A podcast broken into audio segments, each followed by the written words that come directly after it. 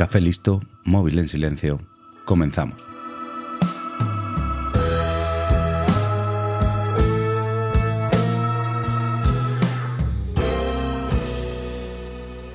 Hoy te traigo la historia de, de una persona que quizás no tiene el reconocimiento que se debe entre la población civil, vamos a decir.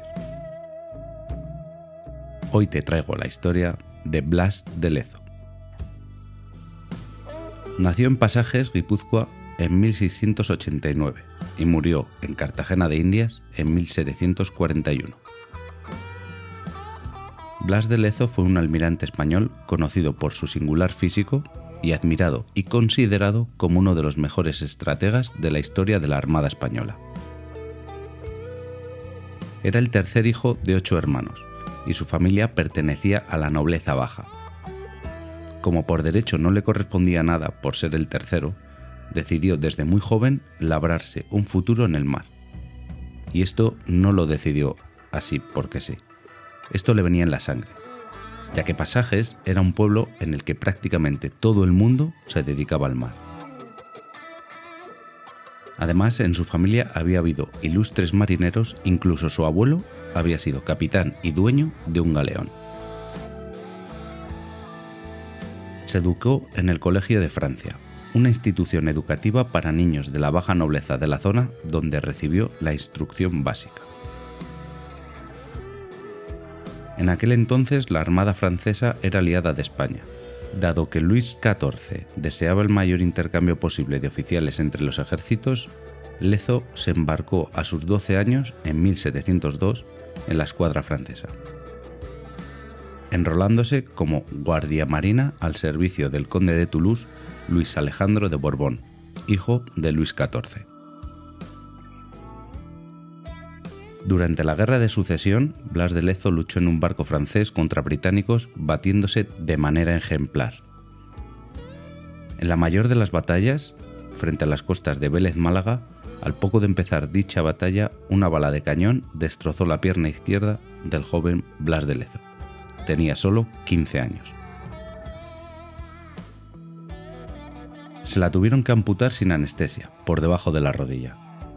Debido al valor demostrado tanto en aquel trance como en el propio combate, fue ascendido en 1704 al Férez de Bajel de alto bordo por Luis XIV. Felipe V le otorgó también una merced de hábito que conllevaba una serie de privilegios similares a los de la baja aristocracia. Al estar mutilado, se le ofreció ser asistente de la Cámara de la Corte de Felipe V,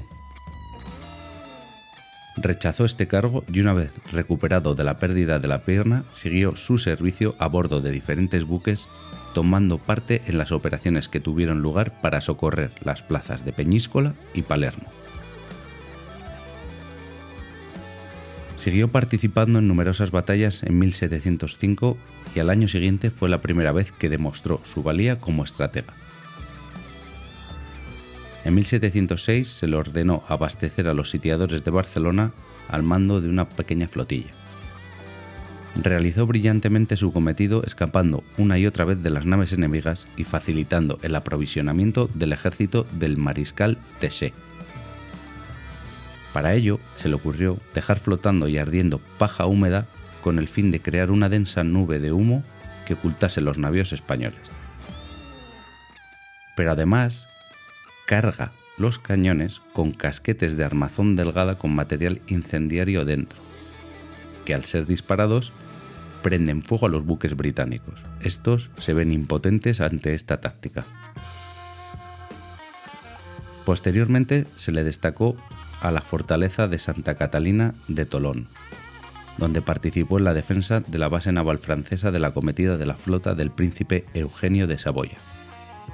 En esta acción y tras el impacto de un cañonazo en la fortificación, una esquirla le reventó el ojo izquierdo. En 1712, separadas nuevamente las armadas francesa y española, pasó a servir a las órdenes de Andrés de Pes. Aunque se desconoce en qué acciones participó, se sabe que lo hizo con distinción por los informes favorables de Pes que permitieron a Lezo ascender a capitán de navío algunos meses después de abandonar el servicio de este.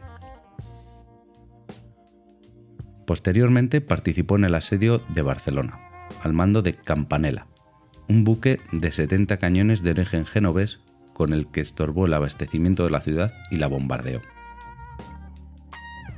Durante el bloqueo y muy probablemente en una de las varias operaciones navales que acarecieron durante este periodo, recibió un balazo en el antebrazo derecho que le dejó sin movilidad hasta el fin de sus días. De esta manera, con tan solo 26 años, el joven Blas de Lezo ya era tuerto, manco y cojo.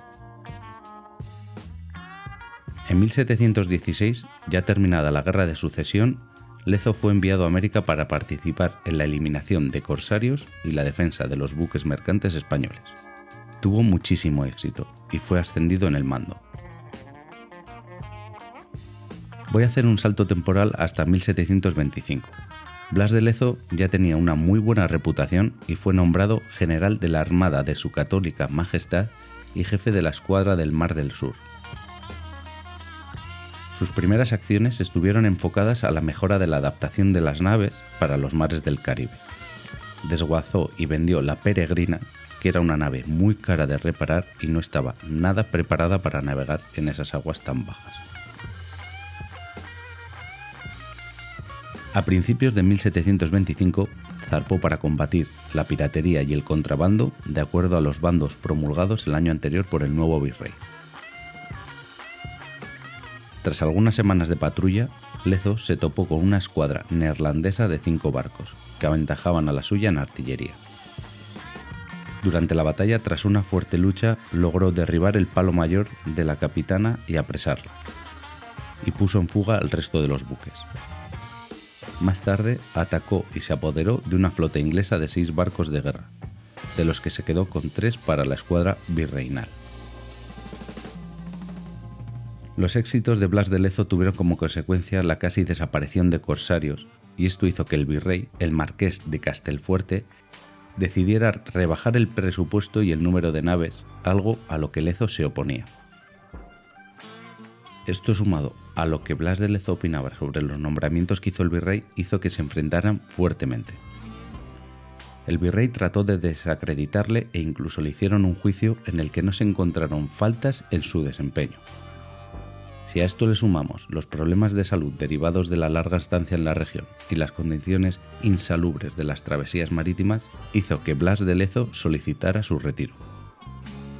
El retiro le fue denegado, pero sabedores de su valía le concedieron volver a la península. Ya en la península ibérica le nombraron jefe de la escuadra del Mediterráneo.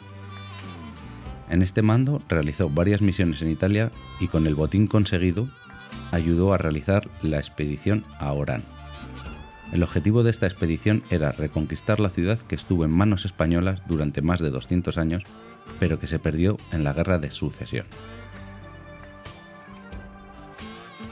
Conquistaron la plaza bastante rápido, pero cuando se marcharon pensando que la misión estaba cumplida, el antiguo señor de Orán, aliado con los argelinos, la sitió.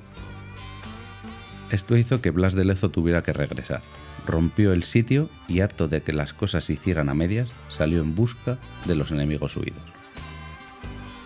Persiguió y cazó a la flota argelina hasta dejarla prácticamente inutilizada. Volvió a Barcelona en busca de cuatro regimientos de infantería y regresó a la zona entre Tetuán y Túnez para patrullarla durante dos meses. Las tensiones entre españoles y británicos aumentaron por culpa de la piratería de estos últimos. Esto desembocó en una guerra y se volvió a recurrir a Blas de Lezo. Este volvió a América y su mayor logro fue la defensa de Cartagena de Indias donde los españoles se enfrentaban a los británicos en una aplastante desventaja numérica. Para defender la ciudad decidieron hundir cuatro barcos en la bahía. Así impedirían que la Armada británica se pudiera acercar y sitiarles desde el mar. A los británicos no les quedó otra opción que desembarcar y atacar a pie, sin prácticamente ayuda de la artillería naval. La única entrada a Cartagena, si se hacía a pie, fue reforzada por Blas de Lezo con 300 hombres que solo portaban armas blancas. Esto fue un éxito, contuvo a los asaltantes y les causó más de 1.500 bajas.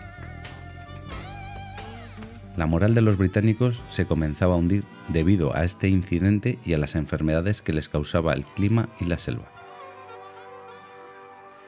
Los británicos, antes de que todo esto ocurriera, en su arrogancia, habían enviado a Londres noticias del éxito de la operación y de que ya tenían la ciudad. Lleno de ira, Vernon que estaba al mando de los asaltantes, preparó un plan para asaltar con toda su fuerza la fortaleza de noche. Para ello construyeron unas escalas, pero una vez más Blas de Lezo se adelantó. Había ordenado cavar fosos al pie de la muralla, con lo que consiguió que las escalas británicas quedaran cortas. En esta situación, los soldados británicos quedaron indefensos y sin saber qué hacer bajo el intenso fuego español fue una masacre. Vernon, furioso y humillado, no tuvo más remedio que retirarse a los barcos. Ordenó el cañoneo continuo durante 30 días. Pero al final, debido al mal estado de los pocos hombres que le quedaban, no tuvo otra opción que retirarse a Inglaterra. Antes de partir, tuvieron que incendiar cinco naves por falta de tripulación. La humillación se consumó a la llegada de Vernon a Inglaterra, ya que se habían preparado diversos homenajes a los conquistadores que al final no lo fueron. Blas de Lezo murió a consecuencia de las heridas causadas en los bombardeos de Cartagena. Ya habiendo vencido a los británicos, las heridas causadas por metralla se le infectaron y murió por fiebre causada por la infección. Antes de morir tuvo su particular batalla contra el virrey, ya que Blas de Lezo creía que se merecía un título nobiliario por sus acciones, y el virrey siempre intentó desacreditarlo y humillarlo. Fue el único mando que no fue recompensado por sus acciones en Cartagena. Hace unos años, la Armada del Reino Unido sacó una votación online para nombrar su nuevo buque de guerra. Desde un foro español se hizo campaña y se logró que el nombre con más votos fuera Blas de Lezo. Esto no les hizo ninguna gracia y retiraron la votación. Y hasta aquí la historia de Blas de Lezo. Y como lo prometido es deuda, en menos de 15 minutos te he entretenido o lo he intentado. Hasta la próxima.